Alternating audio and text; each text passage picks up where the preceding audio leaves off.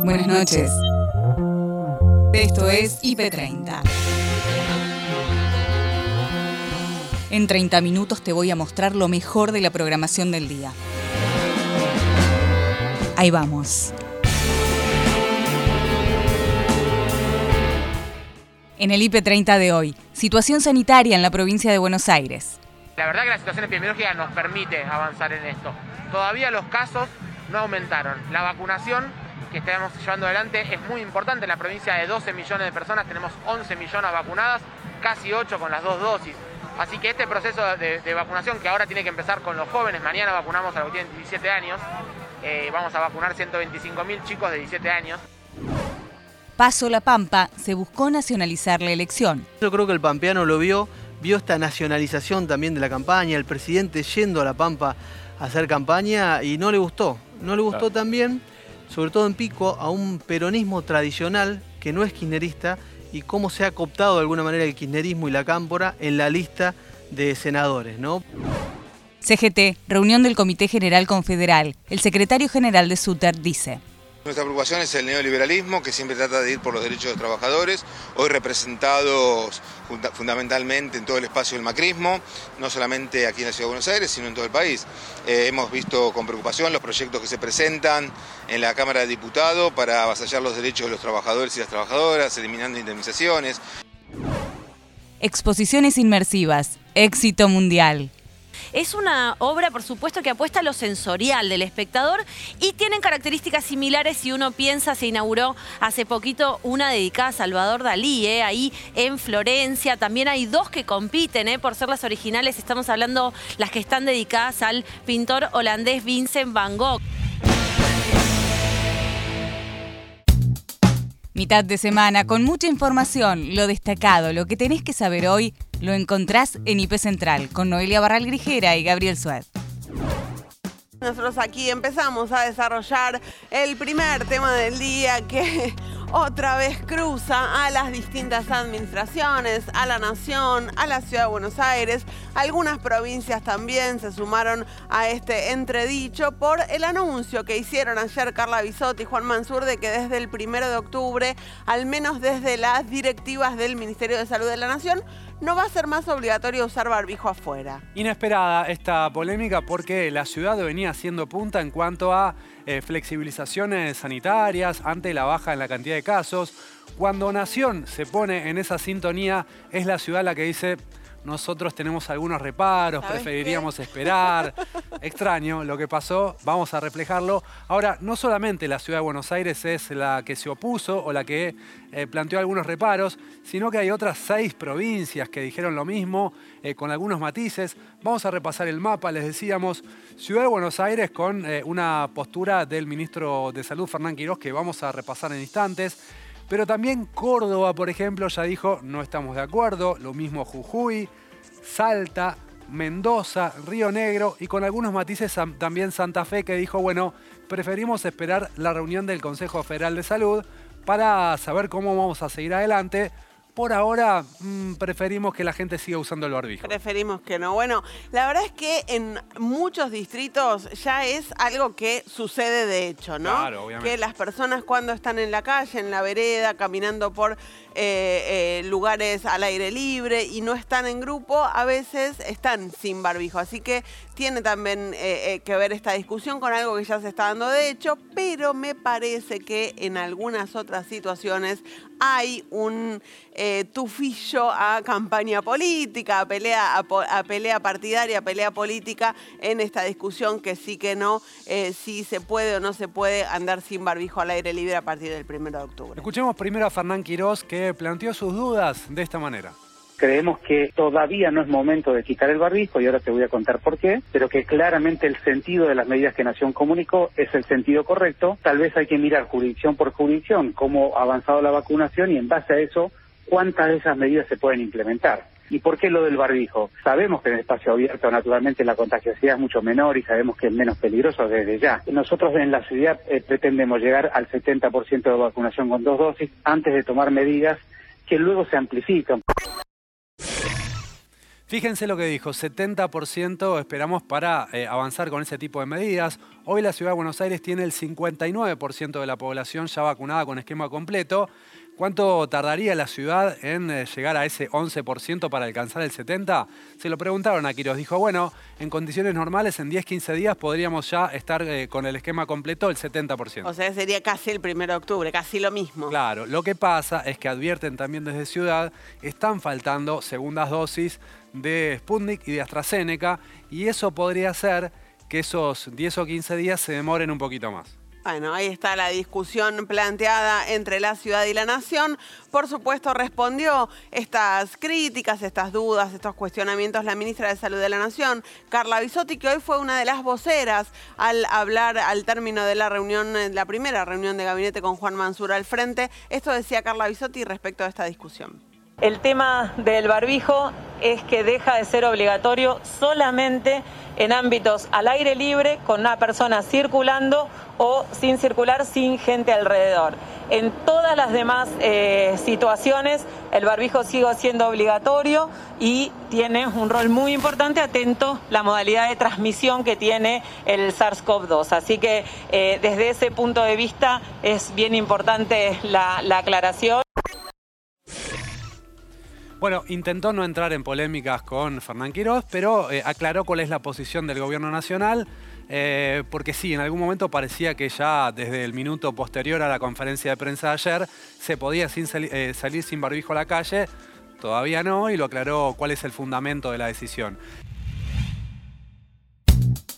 Tarde a tarde actualiza la información de este miércoles con Ana Sicilia y Nacho Corral para tratar de entender eh, este fenómeno, ¿no? También, para meternos adentro del volcán de alguna manera. Exactamente, el volcán Cumbre Vieja que está teniendo en vilo al mundo, por lo menos desde lo visual, con estas imágenes realmente impactantes que seguimos compartiendo día a día, por lo menos desde el domingo. Y para eso queríamos hablar con un especialista. Hablamos con una voz autorizada, más que autorizada, ¿no? Geólogo e investigador del CONICET, Andrés Folguera. Bienvenido a Tarde a Tarde. Anita Sicilia, Nacho Corral te saluda. ¿Cómo estás?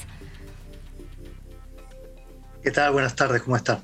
Bien, eh, a ver, tratar de meternos un poco adentro del volcán, ¿no? Y, ver qué está pasando eh, a través de, tu, de tu experiencia. ¿55 eh, días más va a estar así? ¿Al menos esos son los números que están arrojando?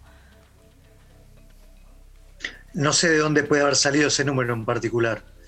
Eh, es imposible saberlo y en principio si uno toma este caso y lo compara con casos conocidos como el de Hawái o el de Islandia, que inclusive se activo ahora, estos fenómenos pueden durar meses hasta un año, hasta dos años. O sea, es muy difícil saber cuánto va a durar, pero no creo que dure 55 días y además dudo mucho sobre esa precisión de dónde puede salir ese dato. Andrés, ¿por qué se terminan activando y si es y sigue siendo imprevisible la, posibilidad de, ver por, eh, no la causa, sino el momento en el que esto pueda llegar a ocurrir? Eh, mira, no, no es tan así. O sea, desde el verano que se registra una sismicidad muy intensa en la fisura que dio origen a la lava y también se registra un proceso inflacionario. Las, las laderas del volcán se están inflando.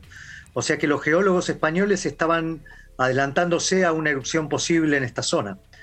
Eh, lo que era imposible de saber era si a lo largo de esa fisura que es Cumbre Vieja eh, iba a ser un punto o el otro y si iba a damnificar un barrio o al otro. Pero ya se sabía que la zona estaba entrando en un ciclo eruptivo en cuestión de meses, que iba a pasar eso. Andrés, eh, para nosotros que no sabemos tanto claramente, eh, ¿cómo, ¿cómo, se va eh, analizando, cómo van siguiendo para saber, ¿no? como bien decías, que estaba por entrar en erupción? Digo.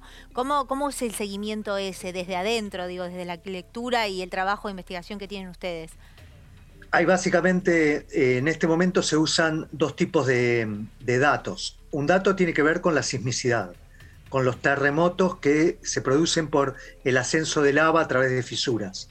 Eso hay varios equipos, hay varios sismógrafos en la ladera del volcán y desde hace algunos meses se intensifica la actividad sísmica, o sea, los terremotos generados por el ascenso de lava. Y el otro eh, la, otra fuente de datos que se utiliza es, se denomina interferometría de radar. Y básicamente son lecturas, escaneos que se hacen de la superficie del volcán por parte de un radar. Se, ven las diferencias entre, esas, entre esos datos y se puede ver cómo la ladera del volcán se tiende a inflar. Cuando digo inflar son centímetros, centímetros o milímetros por semanas o milímetros por mes. O sea que em, es una velocidad de inflación muy alta que registraba la zona. O sea que los, los sismólogos, no los sismólogos, los volcanólogos en este caso, se adelantaron con mucha precisión a un escenario de actividad como el que está ocurriendo. Ah, el ministro de Salud de la provincia de Buenos Aires, Nicolás Kreplak, estuvo en el acto de inauguración de la Facultad de Medicina de José Cepaz. Habló para IP Noticias. No sé si todo el mundo sabe la dificultad que tiene hacer una carrera de medicina. Hay muy pocas universidades que logran llegar a tener una carrera de medicina, tiene estándares muy altos. En el conurbano bonaerense esta es la tercera carrera que se puede construir de medicina después de Matanza y Florencio Varela. Es un trabajo que lleva más de cinco años el intendente hizo una fuerza enorme. La comunidad ha participado de, actividades a lo largo de los últimos cinco años para poder juntar fuerza para armar esta carrera y la universidad haciendo un esfuerzo gigantesco. Así que no solo es una universidad que ya hace un tiempo viene dando profesionales a este territorio que es muy importante, sino que ahora dar el salto e incorporar la carrera de medicina solamente las universidades tradicionales más grandes, la de las ciudades más más antiguas, las carreras más antiguas son las que tienen medicina, que se incorpore acá, se incorpora con una perspectiva distinta, novedosa, que tiene que ver más con trabajar con los territorios, con la salud preventiva. La verdad que eh, tenemos una expectativa enorme de que a partir de, este momento José de Paz se transforme, se transforme su comunidad, se, se implace mucha más ciencia, mucho más desarrollo pero también que sea un polo sanitario para todo el país, porque cualquier carrera de medicina termina siendo un atractor para todo el país de la ministra de la Nación, Carla Bisotti, en pos de lo que va a suceder en las próximas no flexibilizaciones en esta pandemia. ¿Tuvo algún contacto con usted? ¿Usted está de acuerdo con todas estas medidas, teniendo en cuenta que la provincia de Buenos Aires es uno de los aglomerados de personas más grandes del país? Sí, lo, que se anunció ayer venía en, un contexto que es un trabajo que venimos llevando hace mucho tiempo, todos juntos, todos los ministros provinciales con la Nación, lo venimos discutiendo en distintos COFESA, que son los Consejos Federales de Salud, de hecho, el próximo lunes tenemos un, COFESA donde vamos a, terminar de discutir cómo se implementarán estas medidas, pero esto viene en línea con algo que se viene planteando hace mucho tiempo.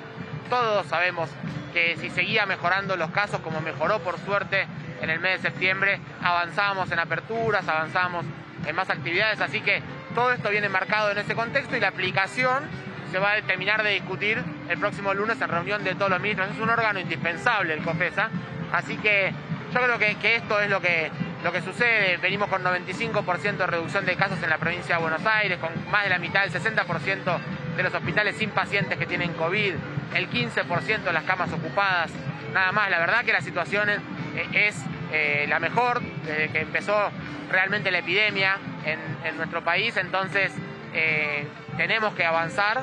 Está bien como se planteó progresivamente, siempre sabiendo que algo podría hacer que tengamos que frenar este proceso de apertura, pero por ahora venimos, hay que darle a la sociedad estas actividades que necesita para recuperar los encuentros sociales, las cuestiones laborales, los viajes, todo eso tiene que recuperarse. Está en el contexto de lo planteado, eh, no hay razón para que ninguno de los ministros, creo yo, de mi perspectiva al menos personal, eh, considere que esto venía por fuera de lo discutido. Sí, por ahí el, anuncio eh, se hizo una mañana y y ya sabíamos que se iba a hacer, no sabemos qué día, digamos, ¿no? Ahora nos quedará simplemente articular cómo se operativiza en cada territorio.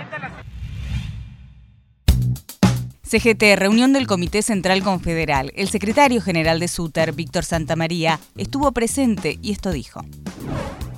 Nuestra preocupación es el neoliberalismo, que siempre trata de ir por los derechos de los trabajadores, hoy representados fundamentalmente en todo el espacio del macrismo, no solamente aquí en la Ciudad de Buenos Aires, sino en todo el país. Eh, hemos visto con preocupación los proyectos que se presentan en la Cámara de Diputados para avasallar los derechos de los trabajadores y las trabajadoras, eliminando indemnizaciones. Creo que está clara que hay dos proyectos de país y los trabajadores argentinos ya sabemos lo que tenemos que hacer, cómo tenemos que trabajar y cuál es nuestro espacio en la democracia, ¿no? que es defender justamente los derechos que durante muchos años nuestros compañeros y nuestras compañeras han luchado, inclusive dando la vida en épocas de dictadura militar y creo que los derechos de los trabajadores no se tienen que discutir, nosotros tenemos que preocuparnos cómo generamos más empleo, eh, la CGT seguramente está trabajando para llevar un proyecto también al gobierno nacional para que se genere más empleo en la Argentina. Estas mismas leyes pudimos tener en nuestro país solamente un 5% de desocupados. Creo que con estas mismas leyes, con producción nacional, con empleo genuino, vamos a salir del país adelante. La Pampa, el diputado nacional del PRO, Martín Maquieira, visitó los estudios de redacción IP, donde expresó las expectativas de cara a las elecciones legislativas luego de buenos resultados en las PASO. ¿Van a mantener esa diferencia? Vos la ves ya cerrada la elección, tienen un antecedente complicado, porque en 2017 había ganado y después te la, la dieron vuelta. ¿Cómo la ves a, esta, oportunidad? A ver, exactamente. Vamos a hacer todo lo imposible porque este resultado se mantenga e incluso se amplíe. Creo que tenemos un desafío. Como bien dijiste, tenemos el antecedente del 2017, donde habíamos ganado por una diferencia el conjunto de Juntos por el Cambio, también de más de 10 puntos, y luego terminamos 76 votos abajo. Contamos uh. todas las mesas posibles, eh, pero bueno, obviamente ganaron, pusieron toda la carne al asador, como se dice allá. Y en esta instancia creo que también van a buscar lo mismo, ¿no? Enfrentamos a un gobierno provincial y un gobierno nacional que va a hacer lo imposible por poder ganar, pero creo que tenemos una oportunidad porque el pampeano es la segunda vez que vota por una alternativa, en cuatro años lo hizo y nuevamente ahora, así que creo que vamos a estar muy bien. ¿Cómo explicás en, el blend de, de factores, vectores, el resultado de la elección en La Pampa? Y también el tema de la participación, ¿no? porque fue, fue baja, digamos. ¿Cómo, lo ves? Sí, tuvimos una participación, al igual que todo el país, pero de 69%, casi 70%, cuando normalmente vota 75, 76% de la población. En nuestro caso, teníamos cinco listas dentro Juntos por el Cambio. Creo que eso nos amplió un montón y nos permitió eh, abarcar también la discusión ese domingo. Pero creo el que Frente de Todos no tuvo paso ahí. El Frente de Todos no tuvo paso, pero creo que hubo, un voto de bronca, se vio un poco en todo el país. Hubo un voto de buscar una alternativa, ¿no? De, ver que como estaba la realidad hoy o las políticas que se están haciendo a nivel nacional eh, no, no cuadraban para los pampeanos y esto pasó también en todo el país. Y creo que la gente dijo basta, quiero votar una alternativa, nos ha elegido como alternativa, tenemos que revalidar eso obviamente en noviembre, pero también entender que la elección no está terminada y que esa alternativa la tenemos que transformar si logramos tener un buen número en la Cámara de Diputados, en proyectos concretos para resolver los problemas que hoy le estamos planteando a los argentinos desde la oposición. Pero si, si, hubiera algún ingrediente especial que pudiese definir por qué en La Pampa esta vez no ganó el peronismo como tantas otras veces. Tiene que ver con las medidas del campo, tiene que ver con que ese malestar que es en todo el país y que en todo el país hubo resultados que le fueron adversos al oficialismo, pero bueno, si hay algo que explique por qué en La Pampa se dio así. A ver, el sector agropecuario y ganadero es uno de los importantes de La Pampa, pero eso no afecta, por ejemplo, la prohibición de la exportación, solo la ganadería, ¿no? Si no afecta a Juan, por ejemplo, un muchacho de Trenel, que tenemos un frigorífico ahí, que con la prohibición de la exportación 70 empleados quedaron afuera del trabajo, quedaron cesantes y todavía no los han vuelto a incorporar porque siguió esa prohibición de exportación. Y se vio afectado ese empleado de frigorífico, se vio afectado el veterinario, se vio afectado el servicio, digamos, de mecánicos, se vio afectado una gran parte de la población. Como esas medidas, también las restricciones han impactado muy negativamente en la provincia gimnasios que no han podido abrir durante todo el año pasado, comercios que no han podido abrir, que le dijeron que su trabajo no era esencial. Mm. ¿Y quién es alguien para decirte que tu trabajo no es esencial? Porque la única forma de poder comer es trabajar.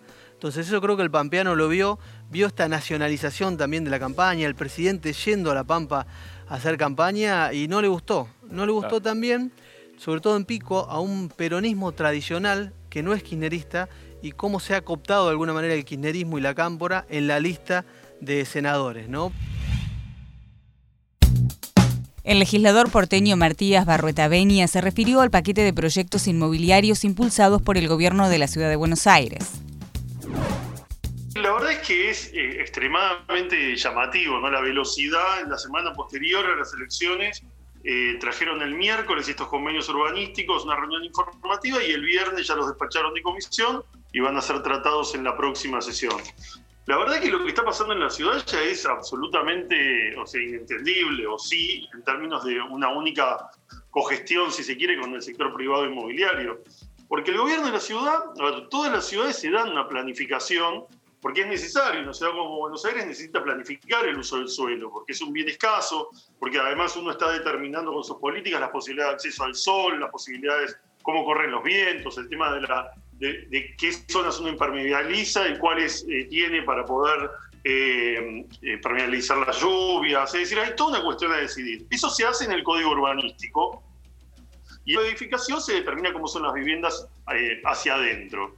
Esto eh, es lógico que una fuerza política haga estas normativas con su propia mirada. De hecho, por ejemplo, la dictadura militar cambió el código urbanístico para prohibir, por ejemplo, que haya fábricas en la ciudad de Buenos Aires porque no querían tener a los trabajadores en la ciudad. Y el PRO hizo su propio código urbanístico y también el de edificación, por ejemplo, proponiendo que haya departamentos de 18 metros cuadrados, por ejemplo. Hmm. Pero después de eso lo modificaron, durante todo el año pasado lo modificaron, casi un tercio lo modificaron. Y ahora vienen con estas excepciones que están por afuera del código, es decir, donde ellos mismos escribieron que en una avenida, por ejemplo, puede haber 10 pisos de altura, ahora hacen un acuerdo con un privado y deciden que en esa, eh, en esa locación se puede hacer el doble de pisos, por ejemplo, a cambio de dinero. Es decir, esto es lo más parecido, se acordarán por ahí los más viejos como Perdón, Matías, ¿cómo a, cambio, ¿cómo a cambio de dinero? ¿Qué significa eso puntualmente?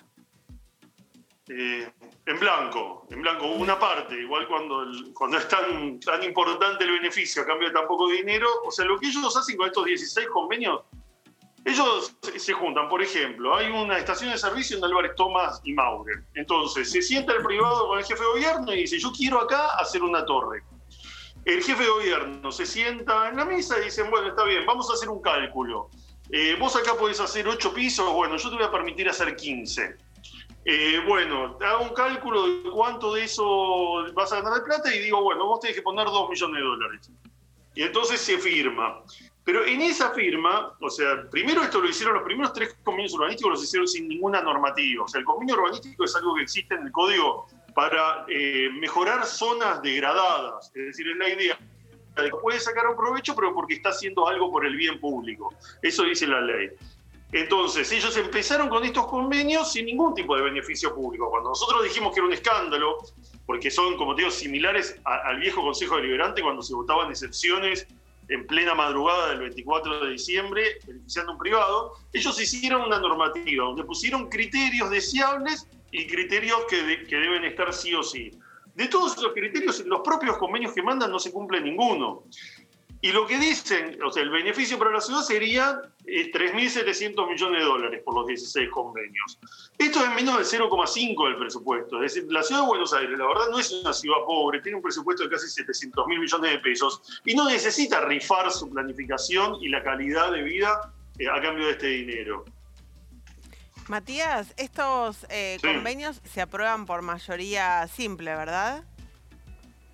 Claro, ellos eh, antes tenían los dos tercios de la legislatura, ¿no? eso se los había permitido porque ellos fueron, la reta ha ido construyendo alianzas ¿no? con, con Carrió, con Ocaña, con Martín Lustó, con otros sectores del radicalismo, y eso permitió que ellos en un momento tuviesen los dos tercios de la legislatura, porque habían entrado, algunos que habían entrado por la oposición se habían convertido en oficialistas. Eh, desde la última elección del 2019, ellos perdieron esos dos tercios, nosotros pasamos a tener un bloque de 17 y la izquierda una serie de legisladores. Eso les impide vender tierra pública de la forma en la que lo hacían. Ellos vendieron cerca de 500 hectáreas de tierras públicas, tanto del gobierno nacional con Macri como la ciudad. El más conocido, el caso más conocido, lo tienen para votar cuando ellos quieran, que es Costa Salguero, donde hicieron trampa diciendo que era de dominio privado en vez de dominio público para poder ir y a venderlo y después fueron a audiencia pública, una enorme participación que los hizo parar en eso. La directora del Festival y Mundial de Tango, Natalia Poverac, conversó con Pi Maxi sobre cómo se llevará a cabo este año el festival. Bastante desafiante y muy movilizador también, porque de alguna manera estamos logrando reactivar de a poquito y respetando los, los protocolos correspondientes, la presencialidad mm. en el marco del festival. Este mm. festival es virtual y presencial. Se dan las dos modalidades confluyendo eh, todo desde el sitio Vivamos Cultura, que es desde donde se puede acceder a verlo para aquellos que todavía no se animen, Mm. o a la reserva de entradas, también por Vivamos Cultura, para aquellos que se animen a la presencialidad. Bien. Natacha. Bueno, me imagino, claro, altamente, eso o sea, es un desafío y eh, muy grande, ¿no? Digo, dadas las, las circunstancias. Natacha, ¿cuántas eh, parejas eh, participan en el Mundial? Este año se inscribieron más de 400 parejas a la competencia, quedaron acreditadas más de 300 y al día de hoy estamos comenzando con las semifinales de tango de pista. Mañana son las semifinales de tango escenario, que son en la sede de la Usina del Arte, ya un clásico del Festival y Mundial de Tango. También hay como novedoso, eh, como les decía, este año la virtualidad y la presencialidad confluyendo. Prácticamente la mitad de los inscriptos fueron presenciales y la otra mitad virtuales. Así que estamos muy contentos con la repercusión que está teniendo esta nueva modalidad Claro. del Mundial. Quedan algunos días hasta el 26, ¿no? Es el Festival y Mundial de Tango en este, en este episodio 2021. Eh, ¿Qué eh, artistas? Porque obviamente está el Mundial, están las parejas que bailan, pero está el festival y están diferentes shows, ¿no? Que eh, hemos visto muchas veces, desde los grandes consagrados hasta grupos que le encuentran al tango este, versiones nuevas y jóvenes, porque el tango, la gente joven eh, y los músicos jóvenes lo están reversionando muchísimo. ¿Qué hay en los próximos días para que el público pueda acercarse? En los próximos días tenemos eh, clases, tenemos el clásico también que eh, puso a funcionar Gabriel Soria, director de ediciones anteriores, que también nos está acompañando en esta edición, el clásico Cantá en el Festival, llevado adelante por Alberto Bianco. Qué bueno. Tenemos la final en el marco del obelisco con Diagonal Norte, donde va a estar la orquesta típica Sanssouci, el chino Laborde, representantes de las generaciones jóvenes eh, o de los que fuimos tomando la posta en distintos momentos. Mauro Callaza, que por ejemplo ganó en las convocatorias, Mirá esto es algo nuevo también.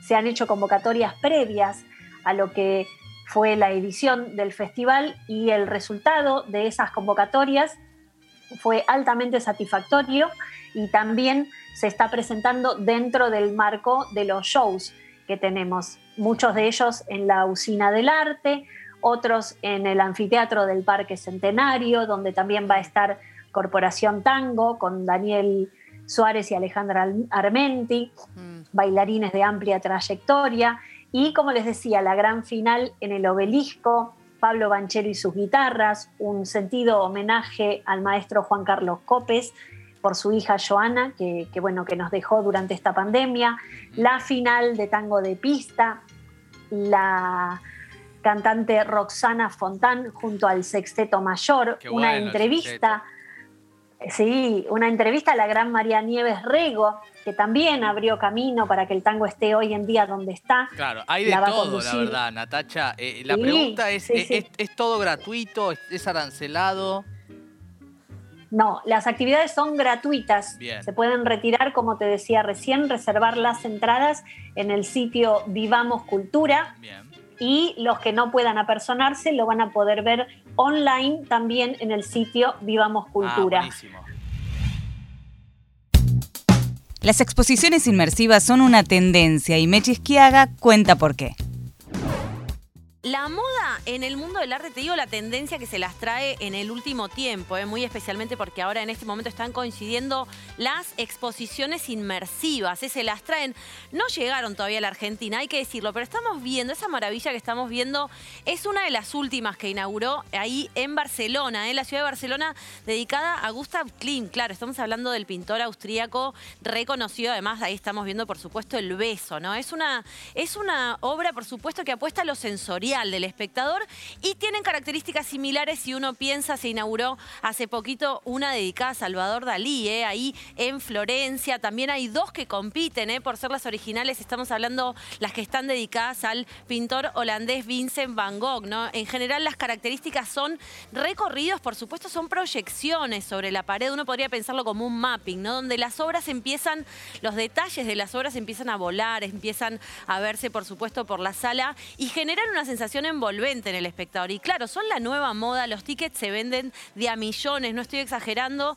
Esta que acaba de inaugurar, la de Klim, que es bellísima, no es la única. ¿eh? Hay dos de Van Gogh en este momento, la experiencia inmersiva y por supuesto se pelean los organizadores por decir quién es el que ha hecho la original, ¿no? Porque son, por supuesto, las mismas obras, apelan a las obras más conocidas de cada uno de esos artistas. Suele tener una duración de 30 minutos en general y claro, son siempre en base a algunos de los artistas más famosos. Decíamos Salvador Dalí, decíamos, eh, por supuesto, Van Gogh. Estamos viendo la de Klim y una muy reciente en México ahora es la de Frida Kahlo, dedicada, por supuesto, a recorrer la obra de la pintora mexicana. Sin duda, yo diría que esta de Klim es una de las más impactantes. Es lo que se viene, lo nuevo en arte. Esperemos que llegue pronto a la Argentina. Las experiencias de exposiciones inmersivas, ¿eh? para ver los cuadros más relevantes y, por supuesto, todo proyectado, todo con proyectores, es este, una sala de muchos metros cuadrados y un proyector. Y ahí el público está encantado con esta nueva propuesta que trae el arte, por supuesto, en, fusionado con la tecnología. Y hasta acá llegamos por hoy. Acordate que podés ver las notas completas en nuestro sitio www.ip.digital y en nuestro canal de YouTube búscanos como IP Noticias y suscríbete. Hasta la próxima. Buenas noches.